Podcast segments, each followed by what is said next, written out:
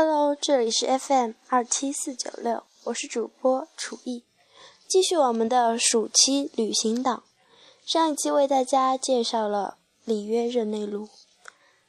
我在节目的最后和大家说过，要为大家介绍一个四季都可以去的地方，是哪里呢？不慌不慌，先给大家介绍一下这地方的气候条件，你就会知道我为什么说它四季都能去了。这个国家气候啊，属于海洋性温带阔叶林气候，最热天平均气温为十三到十七度，最冷天平均气温为四到七度。它处于较高纬度区。春天来临的晚，三月和四月气温依然偏低。不过每逢三月，会有两座大学在一条河上举行划船的传统赛事。在四月呢，河对岸的公园复活节演出也会令人大饱眼福。大家知道是哪里了吗？我说的很明显啦，还听不出吗？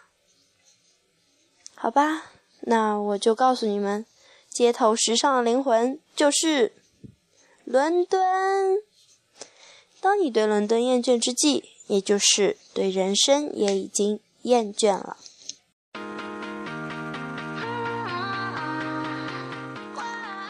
大家知不知道，伦敦从前被称作为雾都？可是，伦敦自从将重工业迁出城区。并且采用集中供暖以后，就再也不是雾都了。当然，伦敦的天气啊，还是非常重要的一个因素。告诉大家一个有趣的事情：英国女王伊丽莎白二世生日是在四月二十一日，但是她的生日庆典却放在六月第二个星期六举行。为了迎合天气，连女王的生日都可以改期，这足以见。天气在伦敦的重要性。伦敦没有巴黎的浪漫，没有巴塞罗那的热情奔放，没有纽约的喧闹与骚动，也没有威尼斯的水乡情调。它没有什么极端的特点，有的只是和谐与宁静中的一种文化氛围。也许是因为常年伴着比较保守的英国王室的原因吧。伦敦很多景点都与王室有关，例如白金汉宫。威斯敏斯特教堂、伦敦塔等等。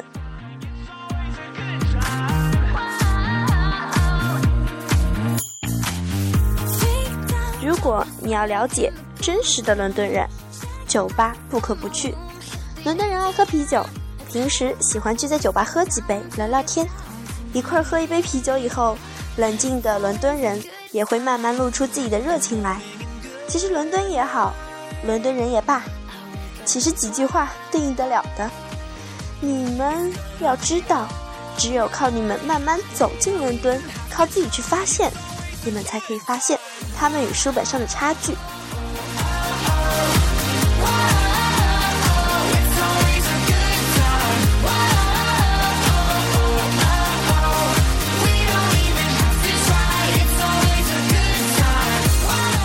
白金汉宫建于。一七零三年，最早称白金汉屋，意思是他人的家。一七六二年，王室将其买下，又不断加以改装、增建，最终形成了这座色调不尽一致、式样五花八门的补丁宫殿。但是正面的大门富丽堂皇。外面的栅栏的金色装饰威严庄重，厚重的铁门上的浮雕亦营造出与宫殿十分和谐的氛围。围墙里面可以看到那些著名的禁卫军士兵，纹丝不动地屹立着。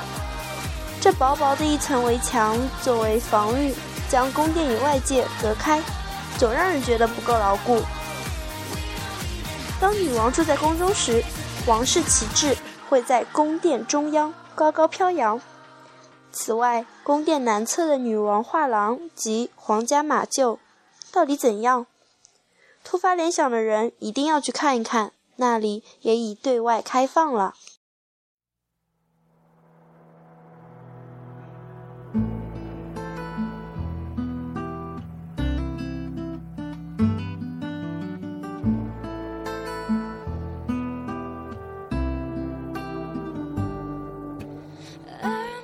第二个要为大家介绍的景点就是伦敦塔。历史中的伦敦塔始终与阴暗、阴谋、血腥联系在一起。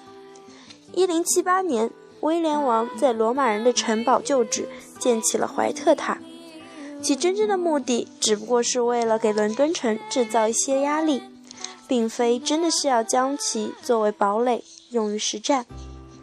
这里虽然曾经是王室的住所，最终却逐步演变为关押、拷问、处刑的监狱。最为悲惨黑暗的事件发生在1483年，当时十三岁继位的幼主爱德华五世及其胞弟理查德被关在雪塔内，并遭暗杀。多数人认为，其主谋便是。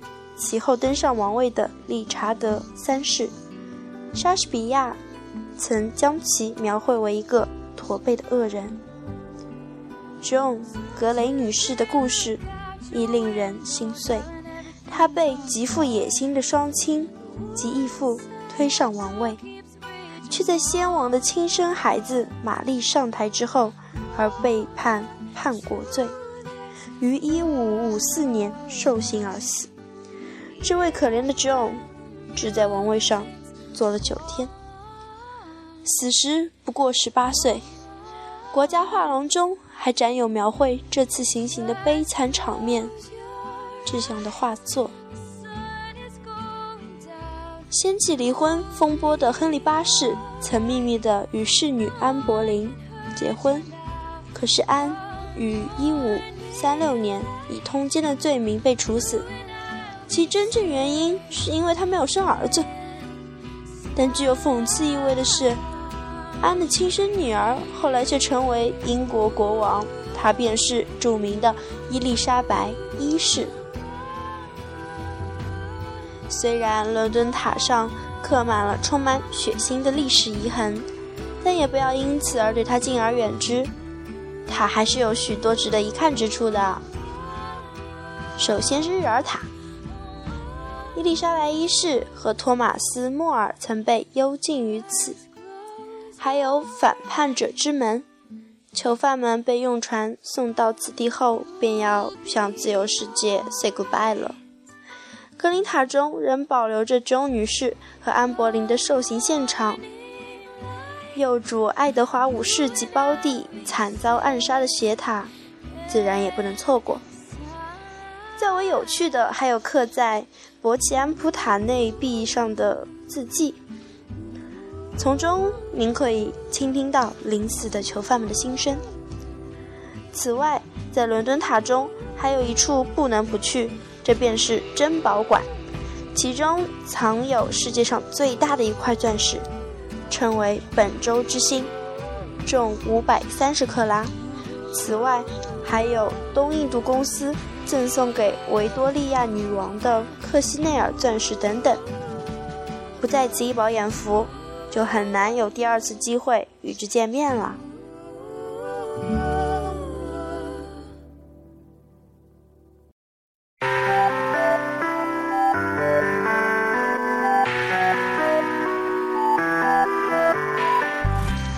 第三个地方我们要去的是英航伦敦眼。它是为了迎接千禧年而建造的，高达一百三十五米，构成了伦敦天际一道亮丽的风景线。现在已名列伦敦各旅游点榜首，是伦敦城内最著名的标志性景观。这个千禧摩天轮目前是世界上最大的观景摩天轮，由平台车的两座马达带动旋转，有六十个封闭座舱。每舱可容纳二十人，舱内装有太阳能电池，提供通风、照明和通讯系统的电力。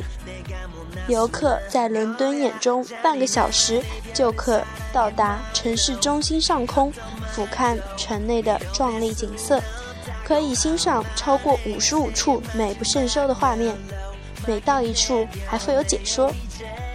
夜间的伦敦眼更有一种梦幻气质，巨大的蓝色光环把泰晤士河映衬得更加美丽。 거칠은 내맘 눈을 감아도 넌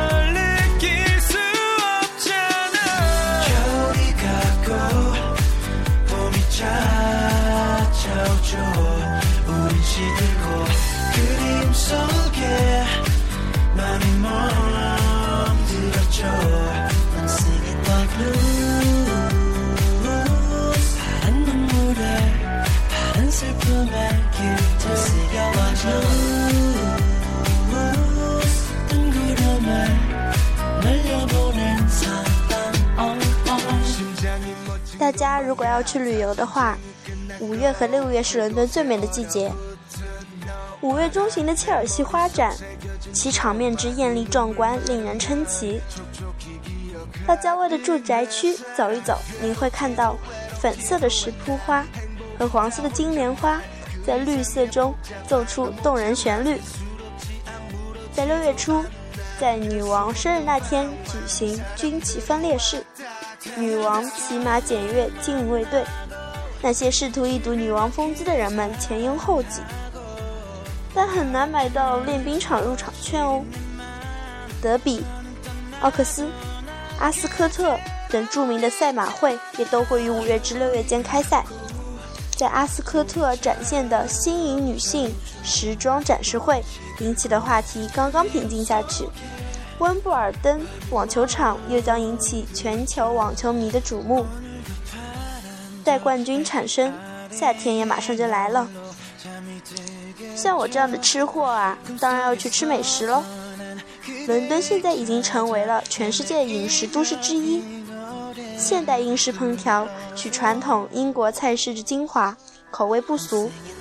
全市餐馆不下六千。至于吃饭的地方，从气氛活跃的英式酒馆、简单的小餐馆到高雅的餐厅，随你挑选。当然，你也可以在 Hyde Park 野餐，也独具情调。鱼和炸薯条是英国的传统美食，到处可买到。在伦敦，你可以吃到每一种菜系，甚至有印度人感慨伦敦的印度菜是世界最好的。当然喽，我一定要去伦敦尝尝中国菜，是不是具有中国的风味？OK，被我自己这么一介绍，我自己又想去伦敦了。哦，怎么办？真的是没有钱啊，也没有时间，也没有精力。还希望各位听众如果去的话，可以给我寄一张明信片，或者拍几张照片传给我，让我也可以留恋留恋。OK，今天的节目就到此结束，我们下期再见，拜拜。